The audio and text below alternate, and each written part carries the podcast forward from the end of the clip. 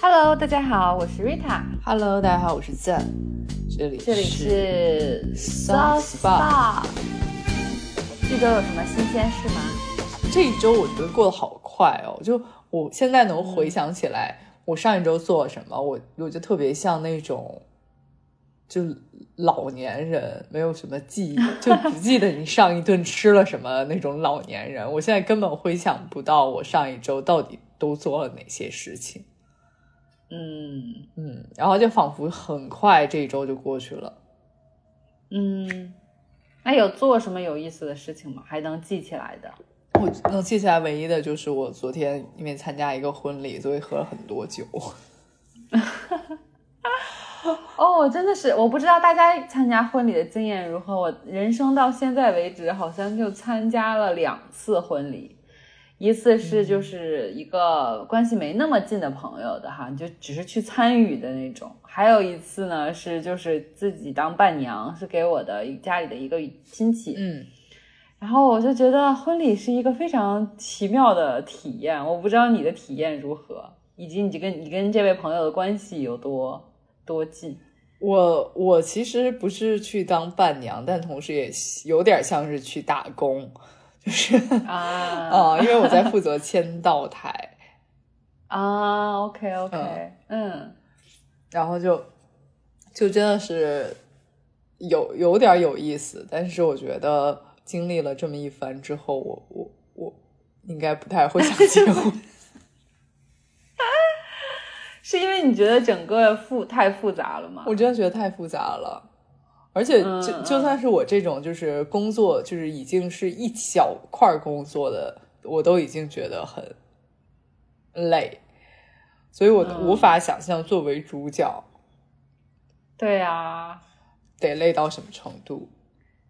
是是，现在像我之前参加我当伴娘那一次，就是刚好呢，嗯，就是那位新娘是请了一个公司，就那对新婚夫妇请了一个公司，就全权包办。虽然你会花很多钱，它就会稍微好一点，但是还是你知道吗？就是婚礼前都就一直很多东西要讨论。然后包括去试衣服啊，然后还有就是包括婚礼当天，那个新娘五点左右就要起床，我就觉得好夸张，就是，嗯，不知道就是大家所在的地方的就这种婚庆习俗如何？因为我知道有些朋友们就是，比如说你跟你的另一半在不同的城市长大，那可能还要办两场婚礼，然后有的人在国外结婚，有时候还要再回国内再各自城市再办，然后我就觉得天呐，就是好好费力。虽然我非常能理解，对我非常能理解说这是一件很重要的事情，但是就还是觉得天呐，真的是非常夸张。是是是的，是的，嗯。不过这个季节结婚蛮好的哈，秋天秋高气爽的时候，再过一阵就会很很冷了。我不知道现在北京天气如何。现在北京天气也蛮冷的了，其实，但是也嗯并不会像冬天那、那种你没有办法完全到室外去。就如果你现在还是能办一一些，比如仪式在室外的，呃，嗯就还是可以做。嗯嗯嗯嗯，是的。我以前就是幻想说，如果自己结婚，就在还很小的时候会有那种幻想嘛，大家都会有过。我就会幻想说是在一个什么森林里面，然后就那种户外的，然后大家还可以在森林里面就是吃自助餐 party 的那种放音乐。所以我觉得户外婚礼还是。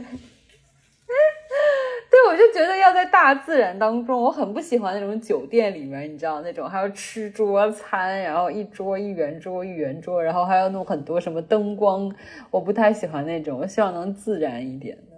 嗯，嗯，但是我觉得，，讨论这个有点早。是，但是但是我比较支持你就是自助餐的想法，我还蛮喜欢自助餐的，就是你可以嗯，就是没有那么拘束的吃。对对，因为我觉得不是所有去参加婚礼的人，大家都是认识的，而且有时候你硬把一堆人放在一个桌子上也很尴尬，嗯而且你就可以去搜手，就并不是一个纯你知道，就是家里就是进行一种什么样的绑定一样。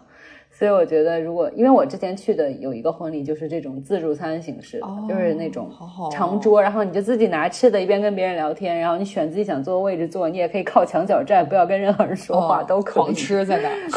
对对，狂吃的那种。对，那个还蛮有意思的。我这周基本上就是纯纯的是在家学习，就是一下感觉真的回到了就是高中大学年代那种感觉，因为就是我很久没有说这个词了，就是期中考试，就是这两周刚好是我的期中考试，我说出这个词都觉得好像很遥远、很可笑。但是对我这个期中考试好像很快耶，也毕竟开学两两个月了哦。快两个月了，所以其实差不多，而且十二月中下旬就已经要结课了，所以这个时间段刚好是期中考试的时间。然后很久没有说这么样子，就是 花费心力去学习啊，然后感觉到很大的那种学习压力。但是，嗯，我每次感到很大压力的时候，我就会想想说，这跟工作比真的不算什么，然后就会觉得有很大的力量 涌现出来。因为其实这个就是你好好学习，多少就 OK 了，对吧？或者说你已经学到这个地步就是这样子的程度，但有时候工作上的压力是很难预测的，有时候会非常高，有时候瞬间又会消失。比如说领导跟你说不用做了，然后其实你在心里已经做了很多 Plan A、B、C 的时候，他跟你说不用做了之类的。对，就是很多不可预测的地方，所以就是上学的这种压力，我觉得真的还是蛮不一样的。嗯，对，是的。那那我们说一说本周的 Money Going 吧。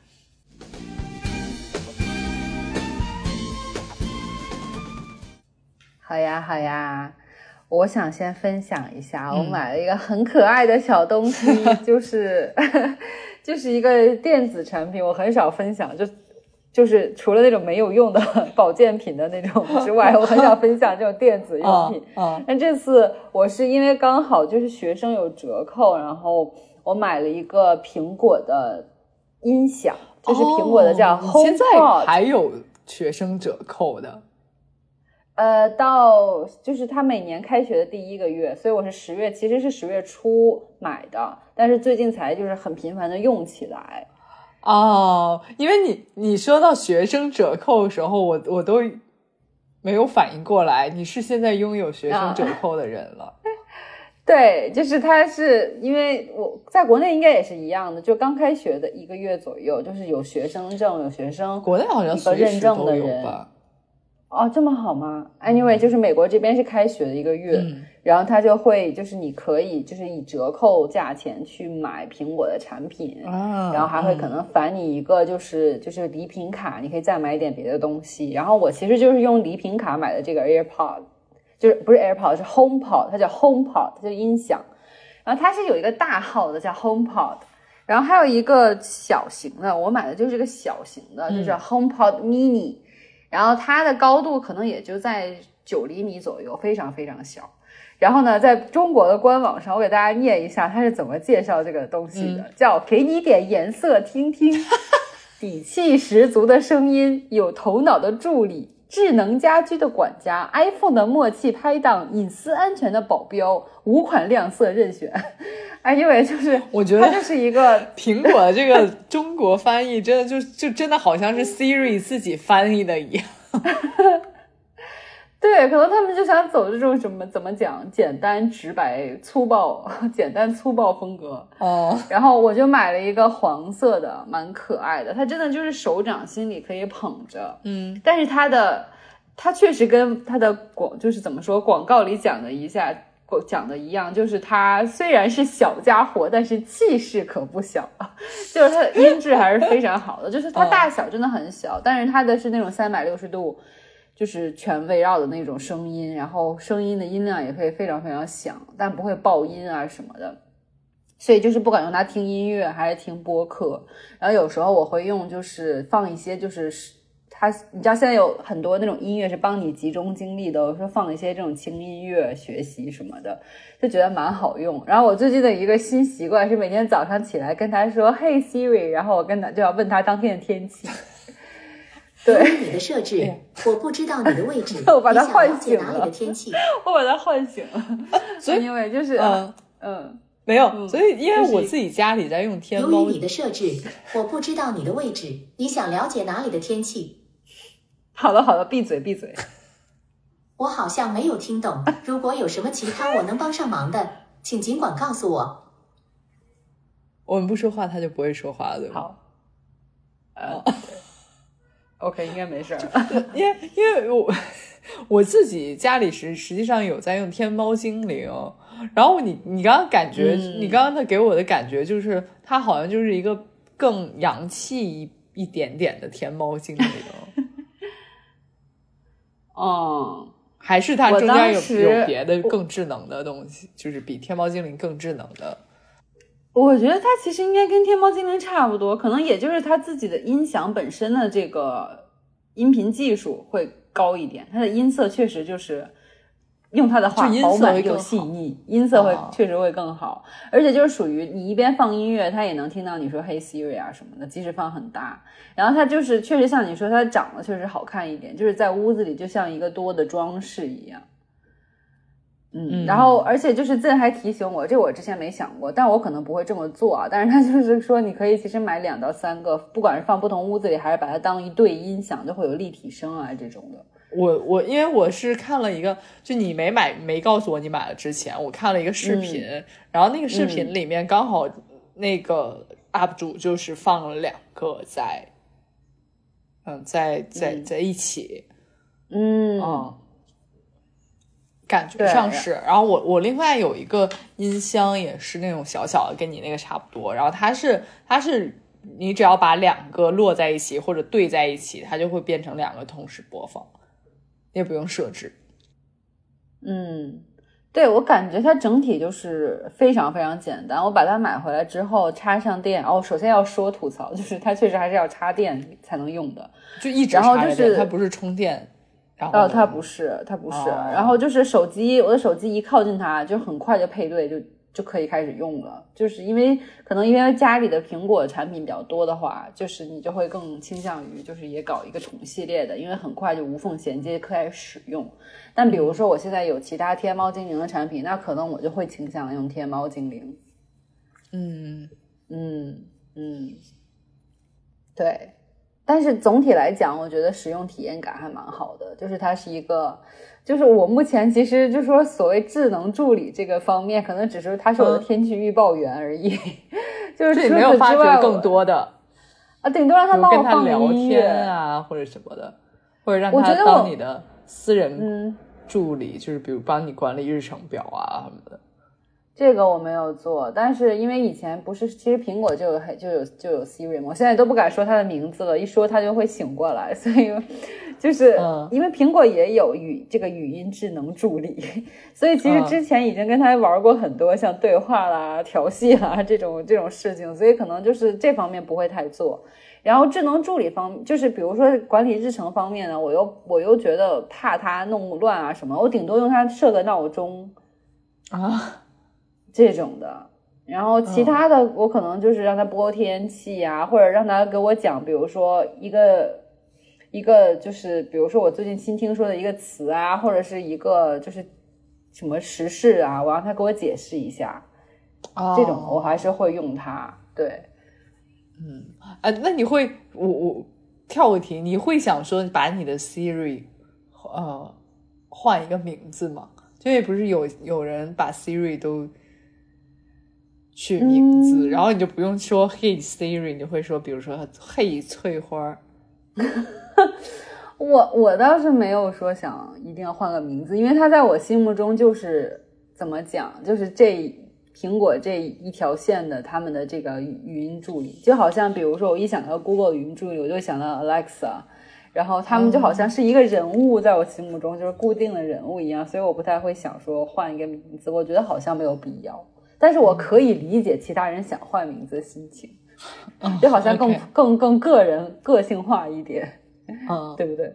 嗯，对，我这周基本上其实就是对这件物品的喜爱程度是最最高的，并且使用频率还蛮高的。其他暂时没什么了。你呢？你这周有什么新的好好物？我这周买了买了很多小东西，哦，然后我先想跟大家分享的是，我买了微波炉专用器皿，两元？大酱，就是我买了微波，就是微波炉专用蒸笼和微波炉专用，呃，煲汤的汤汤碗碗，啊，那不保鲜盒不就可以了吗？哦，不，但保鲜盒你没有办法做蒸笼。你汤碗的话，啊可能你你如果你的保鲜盒特别大，也能替代。但是保鲜盒往往都是那种没有很深的，嗯，这个是啊是是，嗯对。然后开口或者开口它比较比较没有那么大。然后那个我先说保，我先说微波炉蒸呃专用汤煲汤，它其实就是一个碗，嗯然后上面有一个盖儿，然后盖儿上会有几个就是通气的孔。嗯，然后呢，你就是比如我我是在家做这个寿喜烧，嗯？然后我就是把所有菜都摆好，然后、嗯啊包括肉，然后寿喜汤汁、都做好之后，我就直接往微波炉里一放，然后叮个大概十分钟十五分钟。嗯啊，那就很简单。你你提醒到我，就是我之前其实买过一本无印良品的烹烹饪的书，然后他那本书其实就全都是说用微波炉做各种各样的菜。嗯，然后其实他其实就是在怎么讲，侧面营销他的微波炉器皿，就像你说的很深的蒸盘啊，或者是嗯就是那种很深的汤锅一样的东西。然后但是就是用它们能做出很多很多的吃的。可惜我现在不在北京，不然我可以把那本书给你，然后你就可以更多 尝试新的菜谱了，解锁新的好美食。对，哎，然后这个其实很便宜，这个一定会比无印良品的便宜啊、啊。我这呃汤碗大概就是十四块九，我现在查得到。然后呢，哦，好便宜。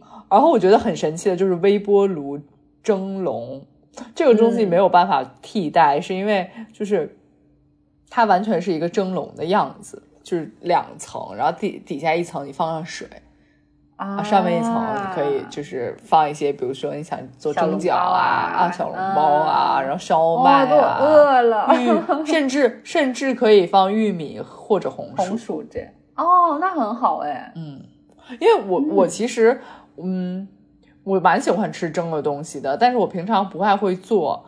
我宁愿说把一些什么小笼包买半成品之后，直接放一个盘子里就放微波炉里，我也不会去去蒸蒸，是因为我、嗯我不知道其他人跟我是不是一样，就是家里的蒸笼往往都特别大，哦，对，就只有在是一个很大的工序。对，就只有在可能呃每一年在蒸螃蟹的季节你才会把那个 蒸笼拿出来用，像真的是哦，所以你其他时候根本不会把蒸笼拿出来用。对对，因为太大了大对，然后你每次刷的时候就很麻烦。确实，所以你买的这个是很好清洁的嘛？它是什么材质哦？它就是呃微波炉可以用的那个塑料，嗯，叫什么？对不起啊，我我我没有那个专专门的那个就食品安全级的加厚 PP 五材质。OK OK，就食品专用的那些。然后呢，你就我就是把把所有需要蒸的，然后往往微波炉里一放，然后就大概嗯。它出来，其实其实差不，其实跟你蒸的差不多，但是会比说直接，我自己感觉出来是会比你直接往盘子上放，因为我我当时蒸的是这个盒马买的烧麦，啊，会比会比我之前直接放在盘子上，然后再放进微波炉里更嗯水一点儿。就是啊我你直接放微波炉里，意它会容易干嘛。干，对对嗯对，是这样的。我之前也有，就是虽然我没有买这种微波炉专用的，我之前是有个蒸蛋器，然后我有时候会用它。它其实就是不蒸蛋的时候，你往上放烧麦之类也蒸，会比就是微波炉里直接加热好。所以我同意你说的，还是蒸一下更好吃一点，就是口感更好一点。对，哎，那你提醒我了，是不是我也可以用我的微波炉专用蒸笼来蒸蛋？哎，好像不可以吧？吗我不知道，因为微波炉里是不可以直接放生鸡蛋的，我知道，哦它是会爆掉的。但我不知道，就是如果你放在专用器皿里会不会好一些？但是据我之所知，生鸡蛋放在微波炉里是容易炸裂的，所以哦还是小心。你可以尝试一下，但是我觉得还是不要了吧。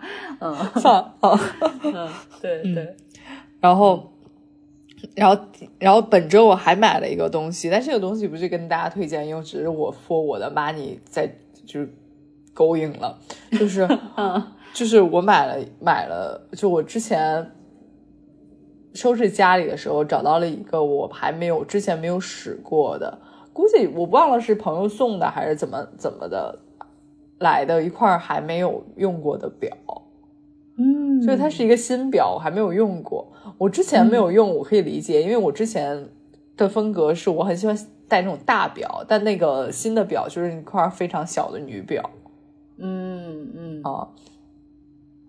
然后我就决定把它拿出来用，因为再不用也不知道丢到哪里去，又 又找不见了。嗯，但是呢，但是其实有很久之后它就没有没有电了嘛，所以我就买了一块手表电池。啊，OK，然后还可以进行一些 DIY 的组装，也是你喜欢做的。倒也不，倒也没有办法，我就是我就是我就觉得自己力省，因为我当时在外面问一块电池，它至少要收五十块钱，我觉得我力就是给你换电池，嗯，我就我就觉得我力省了，我看一下那个电池多少钱，十块十块九，我就觉得力省了四十块钱。然后就是你换起来复杂吗？就如果别的朋友也想自己换电池，你觉得这个过程会很复杂吗？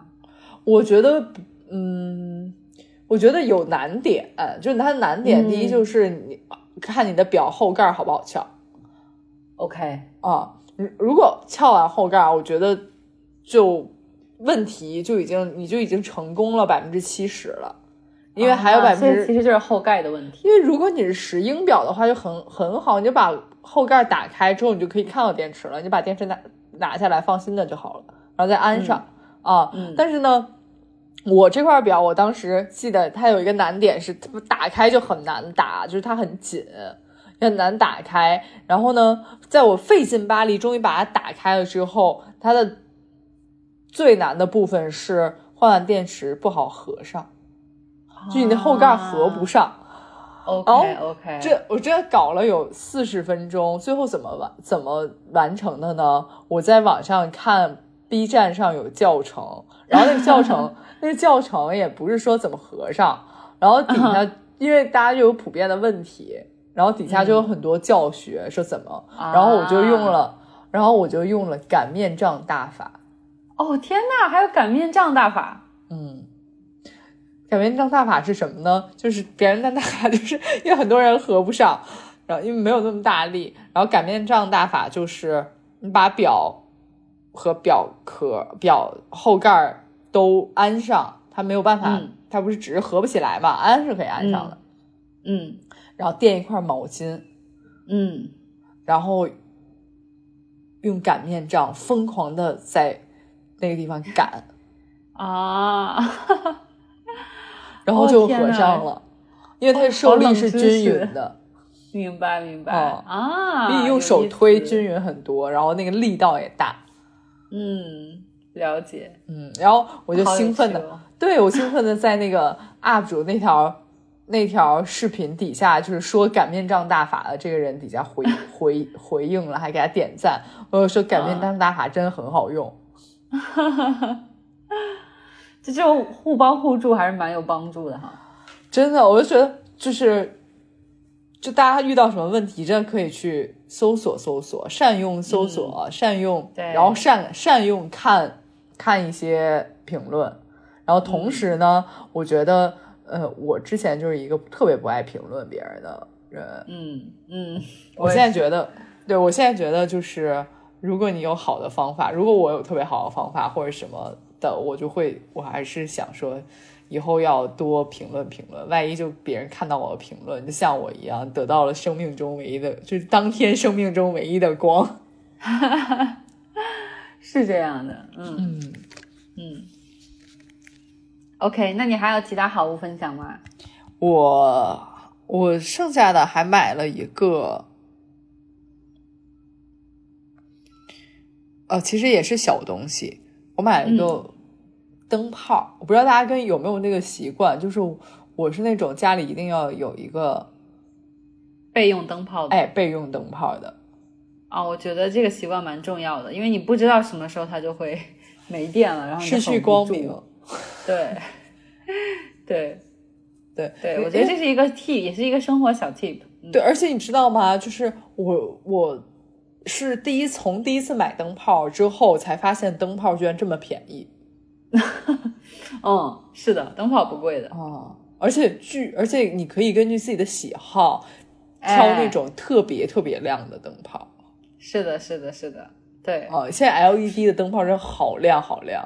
我之前嗯第一，我记得我第一次买的时候，第一是我以我我以为灯泡至少要十块十五块，嗯，但没想到我现在买的只有五块包邮。哎，差不多是这个价钱。嗯，对，然后换上了之后巨亮，就嗯我是、我是因为我那个呃洗手台上面的灯憋了，我就买了一个新的嘛，然后换上之后巨亮，我发嗯现就是你一个空间巨明亮的时候，心情会变得很好。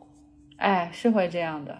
对对对，哦，有些是有些地方当然就是需要灯光稍微昏暗一点点啊，就比如说什么卧室啊，或者说嗯沙发旁边的那种夜灯啊什么的。嗯但是像比如说像卫生间、厨房，哎然后包括就是你工作台上面的那一盏灯，我我的我的习惯就是越亮越好。嗯，这个我同意。我觉得可能确实也是因为这个原因，我跟大家分享一个我来美国之后的发现。其实之嗯前我也有、有发现过，但是就是他们这边呢，就是像我住的这个公寓，它的厨房和卫生间都是给你配了顶灯的，而且就是很亮的白色的 LED 的灯。嗯但是呢，在卧室这个空间，它就就基本上没有给你默认设置一个顶灯的。嗯。它就会默认你是喜欢就是昏暗灯光，所以你就会自己买一些，就是像我自己就买了一个立式台灯，然后我就可以选自己想要的亮度的，然后不管是可调节不可调节的，但是基本上其实你到晚上看美国家里的窗户都是那种昏黄的，不会是那种白白亮亮的灯光，所以我觉得就是哎哦跟你讲刚才分享的其实差不多，哎，哦对，我我是那种，因为我租的房房子，然后我房东阿姨就是那种阿姨型的，你知道吧？啊？然后我家里其实是很夸张，就是客厅是两盏大吊灯，嗯，真的明亮，水晶大吊灯，也没说实话，我自己觉得没有很明亮嗯。啊，但我而且而但我但我是因为吊灯我不太喜欢，就是觉得好俗气，我就从来没有再啊开过。OK OK，哦，我我、嗯我觉得现在年轻人大概率用吊灯的人也不多了，很少，是是哦是，用嗯。而且经常落土落土，哎，不好清洁。哎，然后又没有特别的亮，是哦是，嗯，对，是昏黄灯光就 OK，对。嗯。然后其他的我就暂时没有买了，这些就是我本周的一些小小的 money going 了。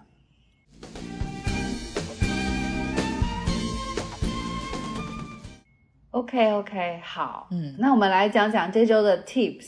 呃，这周的 tip 是正提起的，然后我就是非常的怎么讲，感兴趣他提到的这个，嗯，来分享一下吧。是是因为我在 YouTube 上，然后就疯狂的很最近很喜欢看一个题材，就是嗯韩国女生的 Vlog，、为什么呢？是他们什么点吸引你？就是。他就是他们不是那种就很像外国的那种 vlog，就是什么今天美美的出门啦，然后什么各种嗯店呀、这个那个的。嗯韩女 vlog 有一类韩女的 vlog 很牛，他们就是学习型 vlog，或者说他们就是一天一天就鸡血型的 vlog。高效生活 vlog。哦，高效生活，就可能我大概一天可以安排个四五件事，我就觉得说，啊，我好厉害，嗯 嗯是不是？你就是我，我太牛了。然后呢，但是韩国女生的 vlog 里面，她一天基本上可以做十件、二十几件事。天呐，比如什么？你能给我们一个，比如说一个女生就她的一天的 round down 非是什么？非常紧凑，就是嗯比如我很喜欢看的一个博主，她是一个独居的上班族小姐姐，然后嗯呢，她就是早上起来，大概几点起啊？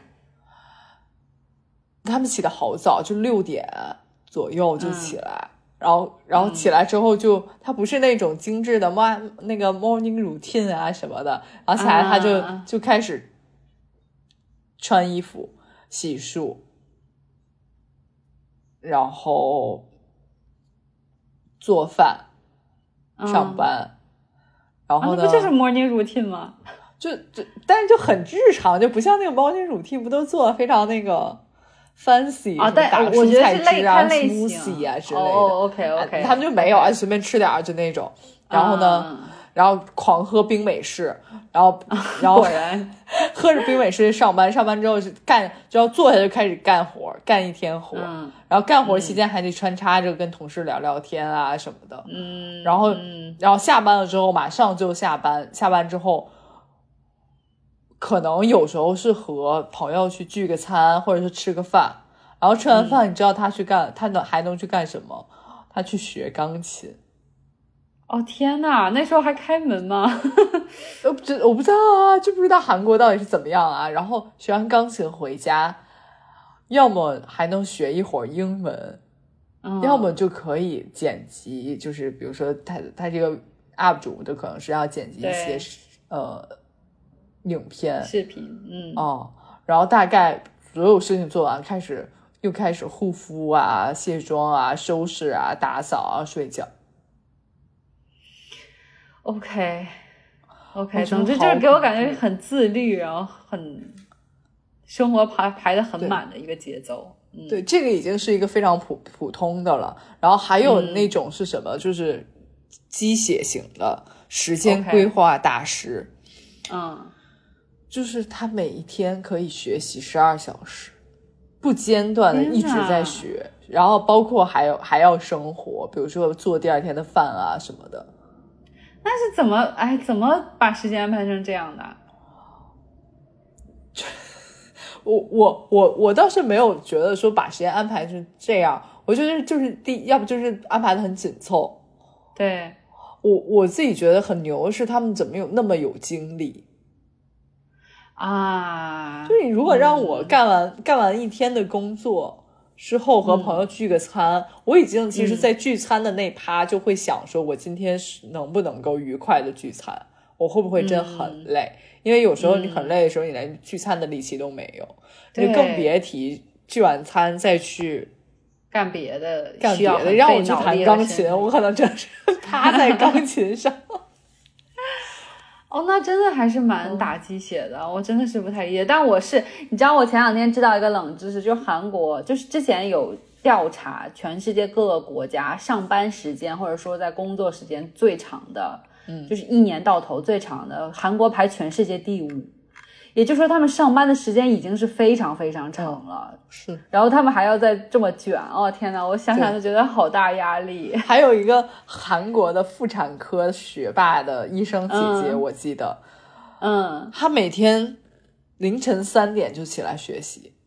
好，我可能有时候凌晨三点才睡觉吧。哦然后她还是医生，所以她凌晨三点学习完了还要去上班，去上班上学。OK。嗯。嗯，我觉得医学真的是学医学的人，至少就我所知，我也跟大家分享一下。你要先讲一下韩国这位姐姐的日程吗？还是我直接就讲？你直接分享吧。就是我所有的，就不仅是医生，我就是所有的里面，他们都是那种很早起来就学习，要不就很早起来就上班了，然后就，然后一天就能狂干一天。有有的可能正在考学、考公的这种，就是狂学一天，学十几个小时。嗯啊，对，不断的就在学，然后哐哐哐在记笔记。而且我觉得他们厉害的点是在于，因为其实在国内，我们有很多地方的人，大家为了考学也都会那种一学就学十几个小时。但是问题是，他们在学习之外还要做很多事情，像什么运动啦，然后做饭啦、打扫房间啦这些。我觉得这一点是最厉害的，就是他们没有 miss 掉生活的那个 part。就没有完全变成一个怎么讲学痴，或者说是学傻了的那种状态。像在美国，就是我我看我虽然也喜欢看那种很放松的，就是很小资的那种，就是一天的 routine，但有时候我也会看到那种很鸡血的。就是美国这边也有，像我之前有看过一个小姐姐，她是医学院一年级，然后她就是五点起床，然后她五点起床，为了让自己清醒了，她会先出去，比如慢跑啊，或者溜达一圈。然后我想说他在纽约好不好不好不安全。然后但等他回去之后，他可能就开始做早餐，然后做早餐同时可能放着一个什么东西，但是那种知识性的啊，不是放放个什么，比如放个歌啊，跟着跳一跳，不是那种，就可能听新闻或者听广播，就是知识性的。然后就是可能开始去上学，然后呢，上学之外，然后还要同时，比如说去医院实习，然后有时候医院实习到很晚，然后但是他功课还要做呀，下了学之后，所以可能就是要睡得也很晚，然后第二天又是很早很早起，我觉得真的好可怕。就是虽然我知道有一些朋友可能就是过着这样的生活，但是我就会觉得啊，我自己至少是可能是做不到，或者自己做不到，看别人做到的时候就异常的觉得，嗯，很牛。哎，我不知道你的感受，就是我可能看一阵之后就不想看了，因为我会觉得很卷，或者说是有压力。但是你会有吗？我完全不会有。就我我我看到这些是觉得说，虽然我我觉得我深知在内心中深知自己 一定也是做不到这种。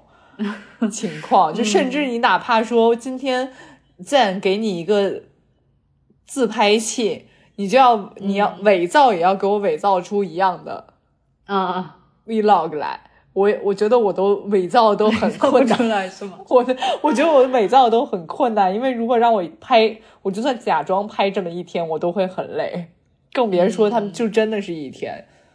而且，嗯，我觉得我就是很牛的一点，就是他们从来就这些人，不管是要每天干十件事情，还是每天要学十个小时，这些人的穿搭和妆容都还很在线。嗯，就是如果我记得我上大学期末的时候，都已经蓬头垢面到，嗯。就根本不在意自己，就我脸上就已经写着，我现在今天我今天是在学习了，明白，嗯，明白，嗯，所以我觉得可能厉害的点就是在于你怎么平衡工作跟生活，而且还把就是效率最大化，这一点是蛮厉害的。这也是为什么可能很多人喜欢看他们的视频，并且能从中汲取一些经验也好，或者说动力也好。对，因为我觉得就就是他们就是。非常自律，嗯，就而且是那种非常刚强的自律，啊啊，然后同时就是他们好像把把自己这个所有维度的事情都游刃有余的去完成，哎，去完成都可以游刃有余的计划好，嗯。哦，而且我觉得可能重要的点在于，这是一个持之以恒的事情。这个不是说，比如说我现在要高考了，我现在要考研了，我才这两天是这样子的。他们可能是就是生活的一个常态，尤其是比如说工作的那个小姐姐，她至少这么多年，至少可能如果没结婚没生孩子，这些年一直都会是这样子，那就很厉害了。嗯，对，因为不是经常这么说嘛，就那种说法，就是说。你进入职场之后，可能重要的不是你工作时候，而是在你工作之外你在做什么。那可能我们可能在休闲娱乐，但是这个小姐姐在学钢琴、学英语，那人跟人的差距一下就拉开了。黄金五小时嘛，对对，人和人的差距就在黄金五小时。但我相信很多人，包括我自己，就嗯，都都知道这个道理。但当你完成一天的工作之后，是。你想说什么黄金五小时？我的黄金五小时就是刷视频刷五个小时，躺在沙发上刷视频刷五个小时，就你根本我没有没有那种心气，我再去学点什么吧。那你觉得是什么支撑他这么做下来的呢？他的原动力是什么？他有分享吗？还是就是或者说你自己有分析过吗？我其实没有分析过他原动力是什么，我甚至不觉得他有。有任何，比如说让刺激到他，让他更好去做的，嗯，他可能从小就是这种习惯，或者他就是这样子的一个，嗯，他 prefer 这种生活，就是我觉得就是优秀是一种习惯，总结的好，总结的好精炼，OK，嗯，就你不会觉得说，因为很多时候人和人拉开差距，就是说你不会觉得你在你看来这件事不难。或者说你完全能做得到，但可能在稍微程度低一些的人眼里，这件事就是非常难的。嗯，或者说这件事我就是很胆怯去做的。嗯嗯。那你看了这么多视频，有学到一些你觉得你可以采用的，可能你不能完全复制粘贴他的这种日程啊，或者生活的一个 style，但是有没有你觉得你可以采用到你生活的点呢？我觉得有一个，呃，有几个，我首先就是他们就韩女的内核和高质执行力都非常稳定，和甚至有一些对自己的冷血，就很刚硬。就你有时候大家像我，可能就是哎，要不就来姨妈了，不想做啊，就是什么的，总总有一些借口的。要不今天就不开心了。嗯 嗯，要不就谁惹到我。总之，你总有借口说今天要不就别先别做这十件事儿，去做个两三件事儿、五件事儿就行了。但他们好像就是、我，就是从睁眼的那一刻就开始完成今天既定给自己的任务。嗯哦，像长跑一样，一定要跑到最后终点的地方，把所有事情做完了，才可以满足的去睡觉。嗯哦，他们也不管说，很很多人是不也不管说我今天心情糟不糟糕、美不美丽，他会有一些就是有一些嗯，这个叫什么？就文字注释嘛。嗯有有人也会解说今天是可能天气很烂，或者说今天嗯最近都阴雨绵绵，带着带着我的心情也不是那么好了。但是即使他说带着我的心情也不是这么好了，仍然哐哐哐做了十五件事一天。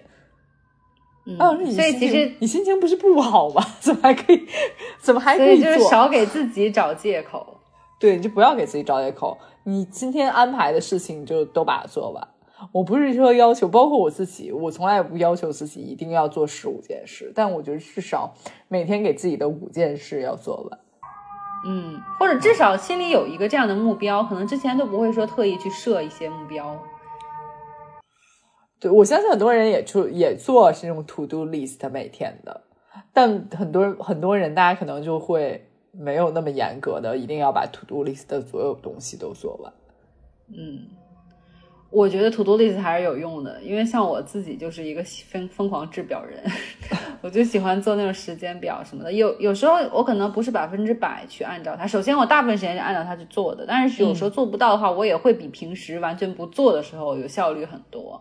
所以我觉得这是一个实践，就是并且真的是有效的一个方法。对，对，我觉得就是你，你可以按 to do list 做，但不用嗯。特别要求自己说一定要，比如说学英语，你不一不一定说一定要给自己的目标就是我今天就是一定要背下来一篇文章，你只要把这个动作在你今天完成一下嗯，就 OK。嗯，因为不是之前说怎么养成一个健身的习惯，就是前可能十几天、十五天，你不管有没有做运动，你不管做不做运动，你不管待了多长时间，你每天都要出现在健身房一下，嗯，哪怕你哪怕进去就 洗个澡，或者哪怕没有时间洗澡，我就是到健身房看一下别人。都都在跑的干嘛啊，跑步跑步呢吧，是举重呢，然后你自己就走了都没有关系，但你十几天一定要每天坚持在健身房出现一下。我觉得这个这个其实什么学英语啊、看书啊这些，其实都是一样的逻辑。嗯你不管有没有有没有学，或者说你今天就我就是背了三个单词，嗯你至少每天要做一下这个动作。嗯，嗯，明白明白。那你觉得他们又是怎么能保持，就是还能那么的体面？这个这个东西是可以给你带来很多动力的。我自己的解读啊，就是嗯如果这一天我起来之后，就先赶紧去，比如说洗脸、刷牙、护肤，然后打扮一下的话，其实我反而会更有动力一点，因为我会对自己的感觉好一点。我不知道你会不会有这种感觉？我倒是没有这种感觉，但是我是那种，我是觉得他们为什么那么能，还能就是保持保持的那么么体面，我觉得嗯。和、和和整个社会韩国社会对美的追求和啊卷的程度有关系。就比如说，如果你今天去上班，你上班你的同事都是那种花枝招展、非常好看、非常追求时尚的人，我觉得你不可能每天就只有你套一个卫衣出现的时候，不可能心情毫无波澜。嗯，OK，但这可能是一个整个社会层面的哦要求了。对对，对对，但是但是我觉得不得不说，就是如果你今天确实打扮了，然后你发现说其他人也没打扮，或者说其他人都没有你用心打扮的时候，心情就稍微是有一些愉悦的。嗯，是的，是的，哦，就自信层面上确实是有一些增加的。嗯，嗯，会的，会的。对，嗯平时稍微就用一点小心思，可能就是有一点不一样的反应。嗯，对，是的。然后我觉得还是还有一种，就是我是我自己的经验，就是我之前就如果在家的时候，即使我是在书书桌前面学习，我有时候也会直接穿睡衣学习。就起来之后，可能就吃吃东西，然后就开始学习的话，你根本不需要换衣服。嗯但是我发现，我不知道是人家是因为录 vlog 还是怎么样啊，就是没有一个人是穿着睡衣在学习的。我觉得应该也是为了 vlog 吧。但后，但我后来就是，你作作为富贵闲人之后，我我每天也要学习，然后那个时候我也逼着自己不要穿睡衣学习，至少穿。我觉得我我倒是没有打扮，但我至少是穿着我随时能够走出去的衣服。嗯，我觉得这点蛮重要的。对，对我还有一个 tip 跟大家分享。我的话起来，我可能就立刻会换上就是运动的衣服，啊，这样的话就是我随时就可以起来活动，不管是简单的拉伸也好，瑜伽也好，还是说比如说做一些就是运动，出门运动或者在家运动，我就不会说，因为你穿着运动衣服的时候呢，你整个心心里的感觉是你很 active，就不是那种很丧，因为你穿着睡衣，你感觉随时就上床了，不是吗？但是你穿着运动的衣服，对呀、但是你穿着运动的衣服，你我就想动会儿，对。哦，对对，现在天冷的话，我可能在我运动的衣服外面再罩一件外套。比如说我坐下来静止看书的时候，我就是看书嘛。然后，但是我就是可以随时起来，我就可以脱掉这件衣服就开始运动，然后我整个人就会觉得很有活力。这是我的一个精神胜利法，推荐给大家。嗯，有道理，有有一有一些道理。嗯，对的，而且就是你穿着运动的衣服的话，出就像其实跟你讲的，就是出门一样，就是也是一个可以出门的衣服，也是一个去健身房的衣服，也是一个可以在家运动的衣服，但是就是不是上床睡觉的衣服，你就不会很容易就跑到床上去睡觉，或者是觉得太舒服了就很放松，一会儿刷刷手机，一会儿干点别的。嗯，嗯，对。还有吗？你还有汲取什么可以跟大家分享的小 tip 吗？我还有一个小 tip，就是，但这不是韩女教我的，嗯是我是我在执行韩女之 的精神的时候嗯自己摸索出来的。就因为嗯大家可能有时候说，我要先把眼前最困难的事情做完，嗯很多人都是这样，就是我醒来第一件事情就是先把眼前最困难啊，的做完。是有这种说法。嗯哦，但我但我在实践中觉得说，如果就是如果有困难的先后顺序，嗯我就觉得你可以先着手在简单的事情上。嗯，所以你跟就是他的看法，他们的看法不一样。我觉得我暂时没有没有想说要先把困难的事情做完，因为往往就在最开始做困难的事事情的时候就已经被打倒了，可能会这样你连简单的事情都做不。哎，啊对，这点我是跟你同样的。嗯我可能先做中下等，然后你做进去之后，你的整个脑子活动起来之后，你就会自然而然的可以过渡到难的东西上去了。这是我的经验。我倒没有说会过渡到难的事情上，我就是觉得说，如果我最开始做难的事情，我就容很容易很容易被难的事情直接打倒，OK，然后这这样的话，我就是可能简单的事情也做不了。如果只是先把所简单的事情做完，即使我最后确实被难困难的事情打倒了，至少我把其他简单的事情都做完了。我觉得可能也取决于取决于这件难的事情紧迫度多高。如果它紧迫度很高，你无论如何也会被逼着去啊那当然对对的对对对，这个可能真的是因人而异。我是我个人的体验是我可能不是说是困难在就是没办法开始这件事情或者被劝退，而是说。我如果上来就让我先做难的事情，我可能连开始都不开始。就是我会就是想办想，就是觉得啊，我现在不想做，我先干别的。嗯，但是我的体验是，如果我先去做，比如中等或者是稍微简单的东西，然后我至少对于我啊，我大脑会活跃起来，然后我就会自然而然把这件事情做完，很有成就感。我就觉得有了信心去给我攻克更难的任务，然后我就会去做难的，然后。而且可能到时候也就像你讲的，只剩这件事情了，我就会觉得 OK，那我就剩他，我还难道还不能克服这件事情吗？然后我就会很有效率的去完成它。对对对对对，嗯，是这样的。所以其实我就是从韩女的视频里，其实就是受到了非常多的鼓舞。嗯，开始我们确实是。有着一种看热闹的心情去看他们，就 说是看看这些外国人能疯成什么程度，啊！但最后发现，就是你在质疑韩女、理解韩女的路上，可能最后会成为韩女，甚至超越他们，对不对？甚对，甚至超越他们，就是，嗯，因为因为其实我最近在看看的。看一本书里写了一个一个小故事，就非常符合他们韩女的现情况。嗯，就是他说，呃，为了制作十韩元币值的硬币的时候，嗯，韩国的造币公司会要花费三十五韩元才可以造一枚十价值十韩元的硬币。嗯嗯，所以就是。很多时候，人生就像是十韩元的硬币。嗯，我们付出了，就是你想得到一个呃十韩元的成果的时候，你需要付出三十五韩元的努力。嗯，就像韩有些韩女一样，就是他们他们可能学习了十二个小时，连续学了三个月，为了一为了一场考试，最终可能也也在这种嗯。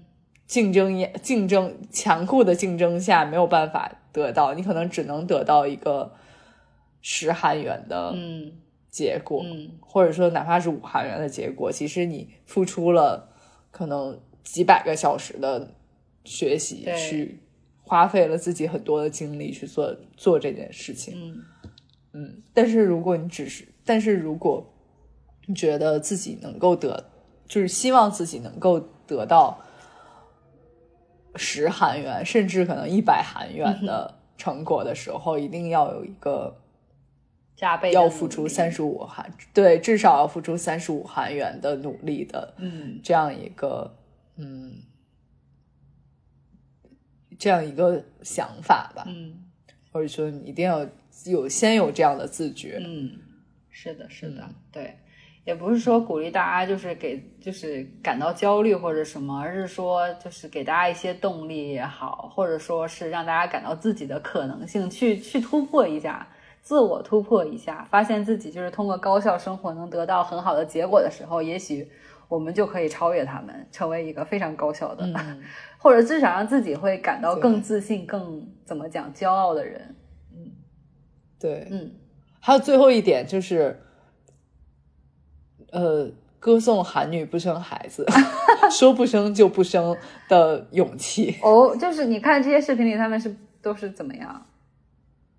就我我虽然看视频里确实没有一个人生孩子了啊，但是我即使不看视频，也觉得韩国女性群体不生孩子在生育率上的贡献非常巨大，好讽刺。